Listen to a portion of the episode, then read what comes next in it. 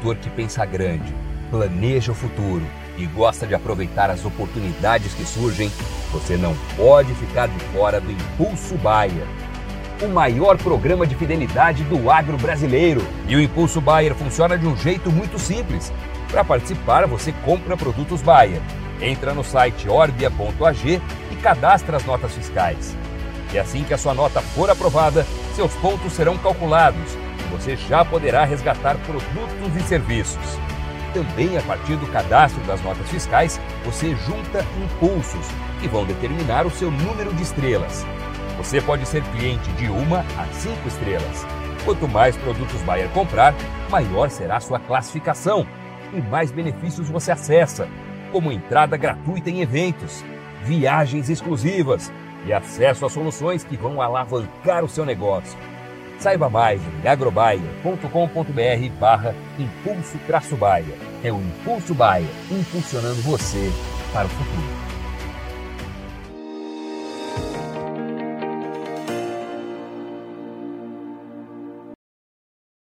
Olá, você que nos acompanha aqui pelo Notícias Agrícolas. Eu sou Letícia Guimarães e a gente começa agora mais um Realidades da Safra. Esse quadro que vocês já conhecem, que a gente viaja Brasil afora para saber como é que está a situação dos principais cultivos semeados aqui em solo brasileiro. E a gente vai agora para Cidrolândia, no Mato Grosso do Sul. Vamos conversar com o Paulo Renato Stefanello, que é presidente do Sindicato Rural lá do município. Vai contar um pouquinho para a gente como que está o andamento da semeadura da soja por lá. Seja muito bem-vindo, Paulo.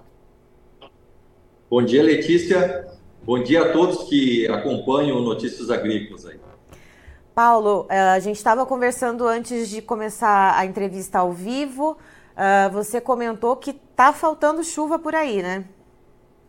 É, esse início de plantio aí da safra 23-24 está sendo bem complicado para a gente aqui, que a gente está situado na região central do Mato Grosso do Sul é, tem sido muito é, esparsas as chuvas, né? Lugares chovem bem, lugares até que não está chovendo.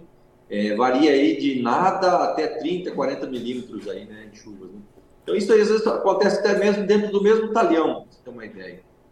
Então complica bastante, a gente às vezes tem umidade numa parte para plantar, não tem na outra. E plantio que foi feito recebe chuva, outro não recebe tem já bastante notícia de replantio aqui, já tem gente procurando semente para fazer replantio. E Paulo, quantos por cento de área dedicadas para soja já foram plantadas até agora? E normalmente, se as chuvas estivessem colaborando com o plantio, quantos por cento de área a gente já teria semeado até esse momento? É, esse atraso tem refletido é, bastante para a gente aqui, né, no, no, no início do plantio. A gente já começou tarde, depois do dia 10 aí do, do mês de outubro, né? E hoje nós estamos por aí com 50% de área plantada, um pouco mais algumas regiões, outras um pouco menos, mas um plantio bastante complicado, bastante comprometido. Uma parte dessas áreas que foram plantadas precisarão ser, ser replantadas, né? E no, nos anos, na média anterior, a gente estaria aí quase no finalmente já, né? Agora não no final do mês de outubro, né? Que é a janela é, ideal para a gente fazer o plantio aqui na nossa região é dentro do mês de outubro. Né? Então nós estamos indo para o final do mês e tem uma quantidade grande de área a ser plantada ainda e até mesmo ser replantada. E se a gente for colocar na ponta do lápis os custos de produção, os investimentos que o produtor fez para esse ciclo, uh, mais essa questão do replantio, como que o produtor está lidando com isso, Paulo? O produtor ele fez altos investimentos para esse ciclo, ou ele fez ali o básico, o arroz com feijão, mas está tendo que lidar agora com esse extra que é o replantio? É, na verdade, o custo já não foi tão. É, por mais que houve a redução dos insumos né, para o plantio, é, os custos não foram tão a, abaixo da média que a gente tem feito é, troca de grão, né? Porque o preço do produto também baixou muito.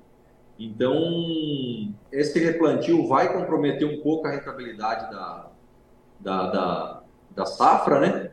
E, e, com certeza a gente precisa de preços melhores para poder viabilizar, senão para frente vai ficar complicado.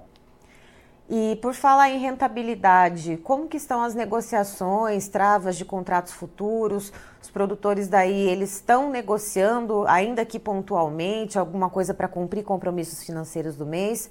Ou ainda estão segurando um pouquinho as negociações, Paulo? Da safra passada, ela foi vendida a parte que era de compromisso, né? Mas tem bastante produtor segurando para ver se consegue uma melhora de preço aí no final do ano e início do ano que vem.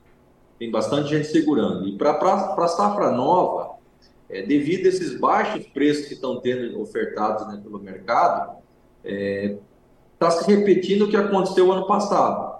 Tem pouco contrato ainda, é, às vezes um pouco mais do que o ano passado, mas mais somente para travar custo de, de, de produção, né? somente por troca por insumo, semente, adubo aí, né? E nessa situação toda, tem produtor que está arriscando plantar no pó? Pior que tem, né? Porque o... a janela é muito importante para nós, né? Para o milho. Para o soja ainda não, não teria tanto problema, mês de novembro ainda é legal para plantar soja aqui, a gente consegue às vezes ter uma produção satisfatória. Mas para o milho, que você vai tirar a lavoura do soja plantada em novembro e para plantar um milho atrasa muito o plantio de milho. E o clima e a, a época para o milho é a maior tecnologia, eu considero, né? Se você fizer fora de época, você não adianta investir em tecnologia, porque o milho já não vai responder, né? Por causa que ele depende muito do, do clima, já começa no outono ali já diminuir as chuvas e o risco de geada, né? Então, compromete muito a produção do milho. E contabilizando quantos dias de atraso com o plantio da soja a gente já tem até esse momento, Paulo, para a gente saber também quanto que isso compromete a janela do milho safrinha. Olha, a gente acha que esse ano já tem aproximadamente uns 15 dias de atraso, né? Já começou tarde, começou com pouca chuva, então muita gente começou, parou, agora com esse replante vai, ter, vai perder a época, né? Além de, de, ter o custo dobrado de plantio, né, de sementes, ainda vai perder a época do milho. Então, eu falo para você que pelo menos 15 dias de janela a gente tem perdido aí já. E o produtor já considera, Paulo, é, plantar uma área menor de milho, substituir parte dessa área por outro cultivo alternativo? Olha, com certeza, né? Quando você fica fora da janela, é difícil você arriscar, a não ser que o preço compensar muito, né? Você arriscar, né? E mesmo arriscando ali, os investimentos vão ser mais baixos, né? Quando faz uma lavoura é, fora de época, você investe menos. É, é, uma, é uma segurança que a gente tem. Você vai arriscar menos, né? Então você vai comprar semente mais barata, colocar um pouco menos de adubo, fazer uma aplicação menos de fungicida, então é, é por aí, sabe? E, consequentemente, a produção, é, a tendência é, é baixar, né? Certo. Paulo, muito obrigada pelas informações. Você é sempre muito bem-vindo aqui com a gente no Notícias Agrícolas. Ótimo, eu que agradeço a oportunidade de estar com vocês aí. E muito obrigado. Tá, então estivemos com o Paulo Renato Stefanello, que é presidente do Sindicato Rural de Cidrolândia, no Mato Grosso do Sul, nos contando um pouco sobre como que está o andamento do plantio da soja por lá, que está atrasado por falta de chuvas mais volumosas e chuvas mais constantes pela região. Ele explica que há um atraso de mais ou menos 15 dias, cerca de 50% das áreas dedicadas à soja foram semeadas e a essa altura do campeonato já deveriam ter sido semeadas cerca de 80%, né? O plantio já deveria estar se encaminhando para o final para terminar até o final do mês de outubro, segundo Paulo. E isso já compromete a janela de plantio do milho safrinha para o ano que vem. E, consequentemente, segundo Paulo, uh, isso gera uh, a questão de áreas menores plantadas com milho ou lavouras mais baratas, com menos investimento, investimento em sementes uh, mais baratas, né, menos insumos. Ou seja, está preocupante a situação em Cidrolândia. Eu encerro por aqui, já já tem mais informações para você. Notícias agrícolas, informação agro-relevante e conectada.